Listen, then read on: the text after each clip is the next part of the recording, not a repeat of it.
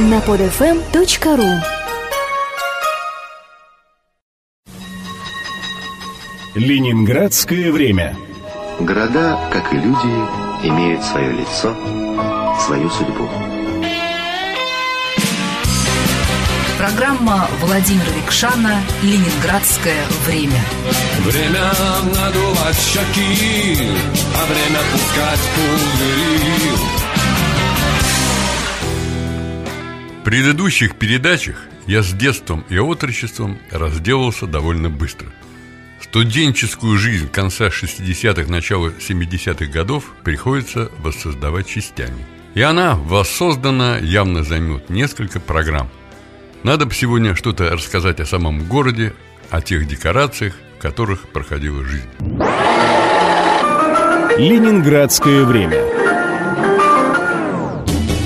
В 60-е годы Ленинград значительно разросся. Хотя многие еще продолжали обитать в коммуналках центральных районов, но владельцев отдельных квартир становилось все больше. В начале 70-х хрущевки уже не строили. Появились более современные серии блочных домов. Расселяясь, так сказать, вширь, ленинградцы отдалялись от Невы. В годы моей юности горожане к воде были более приближены. Когда река замерзала, по ней прокладывались пешеходные тропы, и люди ходили по льду довольно активно. Нева фактически становилась пешеходной улицей. Летом популярной городской забавой было катание на лодках. Лодочные станции располагались и в Фонтанке, и на канале Грибоедова. Катание стоило где-то 50 копеек в час – для аренды лодки требовался паспорт или залог в 3 рубля. Высшим пилотажем было, прогуливаясь с приятелем в центре города, познакомиться с девушками и позвать их кататься на лодках. В лодку как раз 4 человека и помещалось. Особой популярностью пользовался заплыв по каналу Грибоедова под Невским проспектом. Все звуки города исчезали. Ты оказывался совершенно в глухом, темном месте, где царили эхо, скрип уключен и шлипки весел о воду. Помню, как году в 69-м я катался по каналу Грибоедова со студентом Мишей Боярским и ленинградским мулатом Лоликом. Я тогда собирал гитарный ансамбль и Боярский собирал. «Хочу группу организовать, чтобы как Битлз», — говорит Боярский. И я что-то хотел подобное. Мы катались на лодках долго, страстно обменивались своими мечтами, а после поехали ко мне на Охту продолжать беседу. Я стал, не помню что, петь под гитару и выяснилось, голос у меня совсем не тенор. Пол Маккартни из меня не получится. Ничего у нас с Боярским не вышло. В итоге мною была создана поющая по-русски банда Санкт-Петербург. А Михаил продолжал создавать Битлз. Прошло лет 30. Смотрю как-то во второй половине 90-х по телевизору музыкальный клип. Вглядываюсь с удивлением. Это же Битлз. Ну вот, узнаю Володю Ермолина, еще Федорова из бывших поющих гитар, а в шляпе точно, Михаил Боярский. Поют как битлы, прыгают и махают гитарами, как те в фильме «Вечер трудного дня». Я тогда порадовался за Боярского. Слава Богу, организовал. Ленинградское время. А вот еще один из примеров недостойного поведения. Тем временем В полумраке столовой под ударные песни группы Creedence Clearwater Revival – вытанцовывала пару дюжин молодых людей. Воспоминания писателя, спортсмена и музыканта Владимира Рикшана об исчезнувшем городе. В белые ночи набережные Невы оживали. На скамеечках напротив Адмиралтейства пели под гитару вовсе не барды, а настоящие местные битлаки – они пели любимых битлов на голоса, и я регулярно ходил завидовать славе прибрежных гитаристов. Да и старался запомнить аккорды, которые они брали. Народу на набережных собирались толпы. Метро в советские времена работало до начала второго ночи, всегда имелся шанс добежать до ближайшей станции и успеть на последний поезд. Ленинградцы тянулись к Неве еще и потому, что на реке располагалось множество плавучих ресторанов с коктейль-барами – Помню такие напротив Академии наук, напротив Адмиралтейства, рядом со стадионом Ленина, стадион сейчас называется Петровским, почти с каждым из этих общепитовских учреждений связана какая-нибудь занятная история. Вспомню одну из них. Это уже начало 70-х. Ленинградское время Дабы обрести полную свободу, Я перевелся на заочное отделение, хотя продолжал иногда ходить на лекции с дневниками. Несколько прогрессивных студентов с волосами до плеч, среди которых я точно помню Олега Савинова, имеют задолженности по сессии. И вот в начале июля мы сдаем последний экзамен, получаем на руки зачетки, начинаем довольно фланировать по Васильевскому острову в поисках развлечений.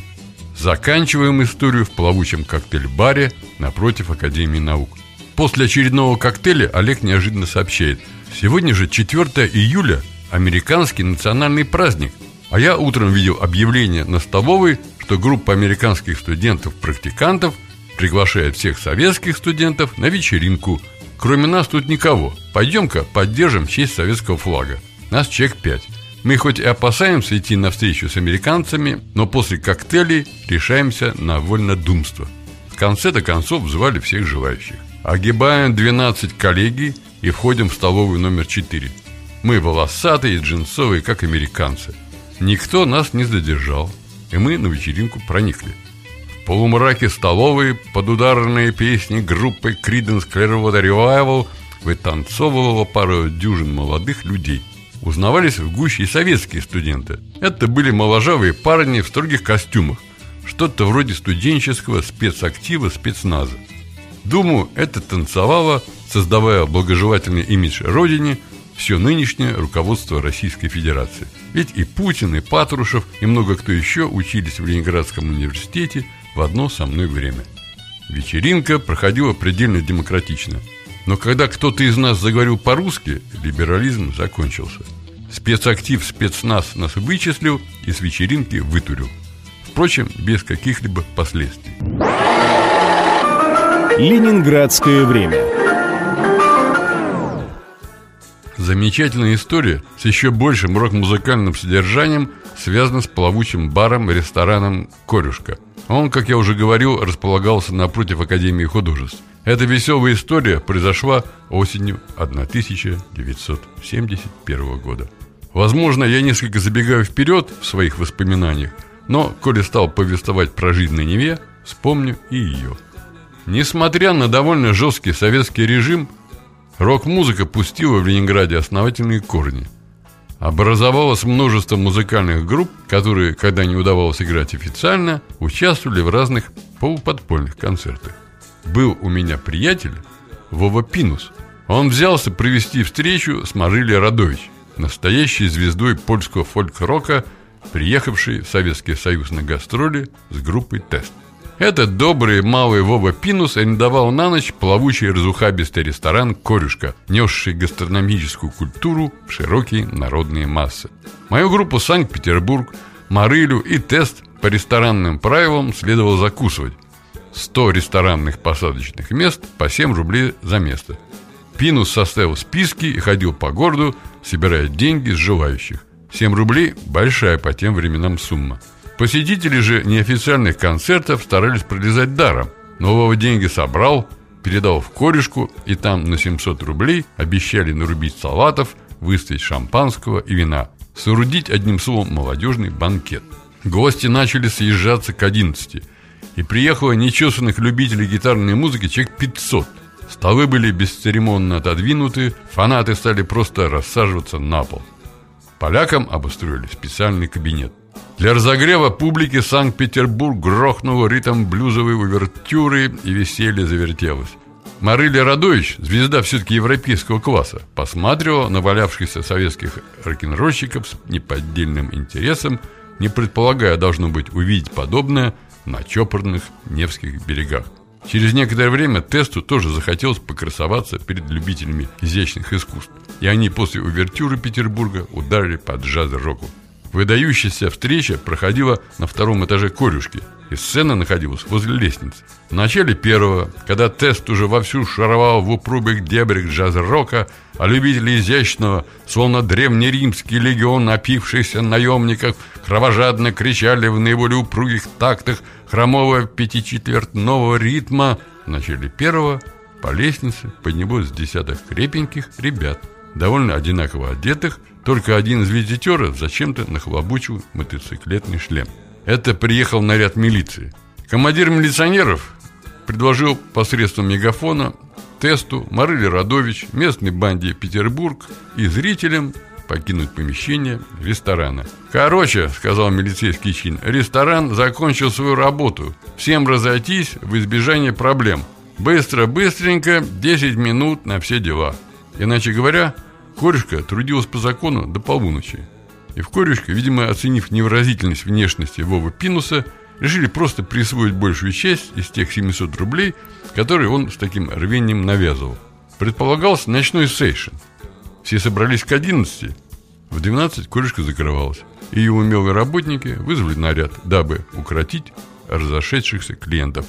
«Ресторан закончил работу, попрошу...» У барабанщика теста, что никак не мог съехать с хромового пятичетвертного размера, милиционеры конфисковали барабанные палочки. Ленинградское время.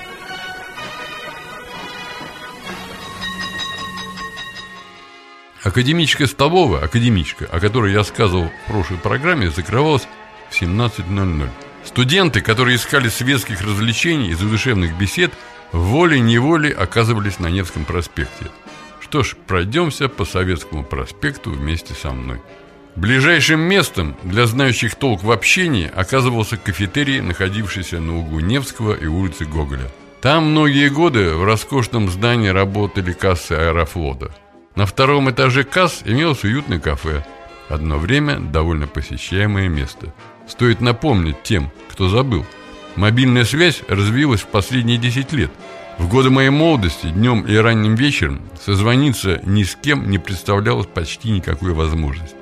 Кого-либо из приятелей можно было просто встретить, переходя из одного популярного места в другое. Кафе Аэрофлота просуществовало буквально до наших дней, потеряв, конечно, культовое значение. В середине нулевых я там случайно оказался, удивился, заказал кофе, который варили в аппарате, похожем на тот самый венгерского производства. Пожилой мужчина мне по-свойски подмигнул и за кофе денег не взял. Первокурсники в основном ходили в кафе, не помышляя о настоящих ресторанах.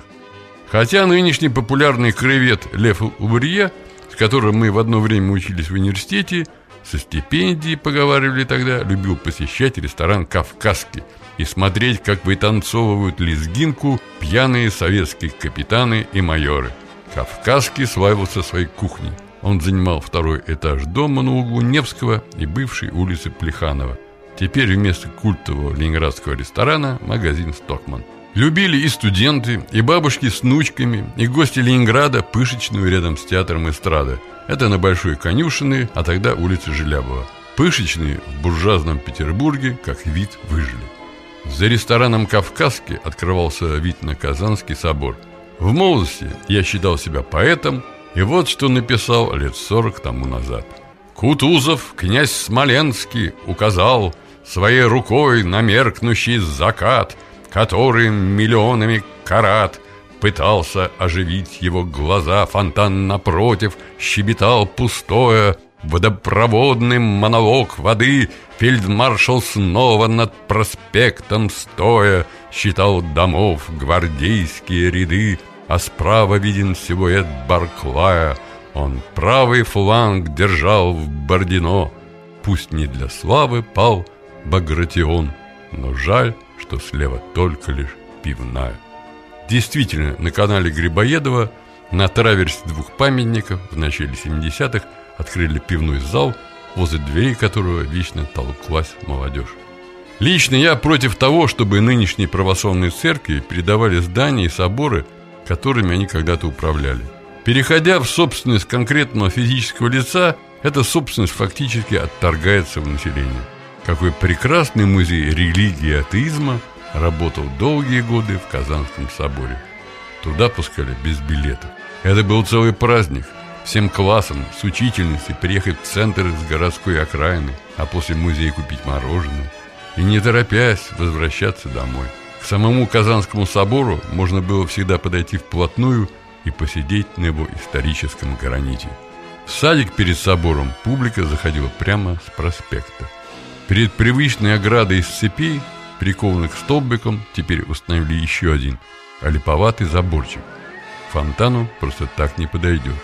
Да и само здание отгорожено от мирян. В Казанский собор можно зайти лишь с культовыми целями. Ленинградское время. Архитектурные памятники города на Неве известны во всем мире, и ленинградцы бережно заботятся об их сохранности. Тем временем Как-то утром экскурсовод обнаружила на письменном столе гения пустую полулитровку, огурец, а на диване женские трусы. воспоминания писателя, спортсмена и музыканта Владимира Рикшана об исчезнувшем городе. Сохранилась в моей памяти занятная история. Она имеет отношение к более позднему периоду, к концу 70-х. Но, коль уж я вспомнил в программе «Казанский собор», то позволю себе некоторый временной скачок. В группе сокурсников к концу обучения в университете выделилась компания веселых маргиналов. Кое-кто доучился до диплома, у кого-то не получилось. В любом случае, некоторые из моих веселых товарищей не собирались приносить пользы социалистическому отечеству. Если кто и работал, то где попало, осваивая экзотические профессии. Свободное время бывшие коллеги предавались Бахусу. Дабы минимизировать риск попадания в милицию, один из них, назовем его условно О, всегда отправлялся на дружеские попойки с портретом тогдашнего руководителя государства Леонида Брежнева.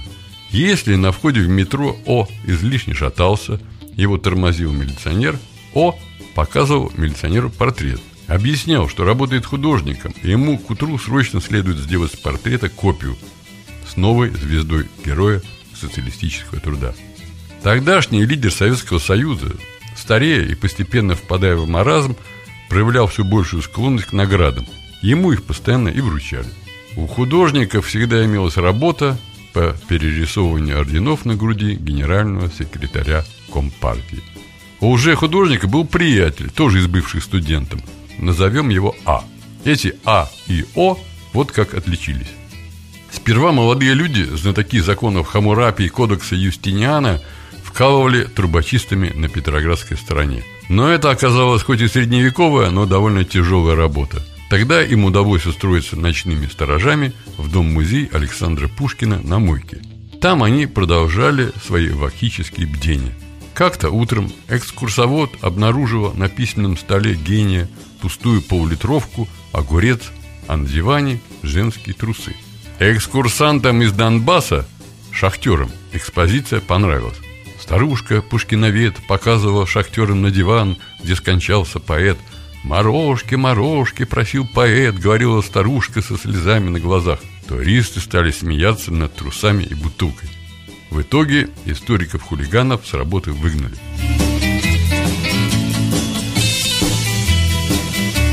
Вот тогда А и О переместились в музей религии и атеизма.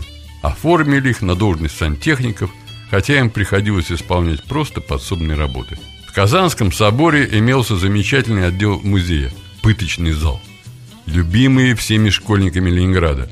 Полуподвале музея собрали коллекцию приспособлений, которыми христианская инквизиция мучила тех, кого признавала еретиками. Помню всевозможные испанские сапоги, клещи и железные маски. Они не просто размещались в витринах, но в пыточном зале устраивали настоящие реконструкции. Восковый монах в плаще с капюшоном что-то записывал гусиным пером, над врагом церкви склонились инквизиторы. В бытность работы там А и О пыточный зал ремонтировали. И экс-студенты облюбовали его для банального пьянства среди бела дня. Однажды к ним прикнул местный сантехник. После возлияния дело кончилось социальным конфликтом. Интеллигенты в третьем поколении надели на трудягу железную маску и через воронку стали наливать, пытать портвейном. Сантехник радостно заглотил три бутылки, заснул и захрапел. Только тогда классово чуждые элементы оставили сантехника в покое, но через час тот очнулся и стал в ужасе метаться, вскрикивая «Где я? Где я?» Маску заклинило. Сантехник в железной маске выбежал из закрытого для посетителей пыточного зала к мирным туристам. И тут ему стало плохо. Портвейным, закуской и желудочным соком поливал сантехник всех подряд. Если перейти проспект и пройти по Невскому на восток, то скоро слева можно увидеть полуподвальчик, в котором торгуют пирожными. Это север. Название сохранилось с далеких советских времен. Над нынешним подвальчиком в конце 60-х находилось знаменитое кафе. Осенью 69 -го года я участвовал там в знаковой драке. Но про драки молодости я расскажу в следующий раз. Не тоскуй и не печалься, амигос. Подожди недельку. Программа Владимира Рикшана «Ленинградское время».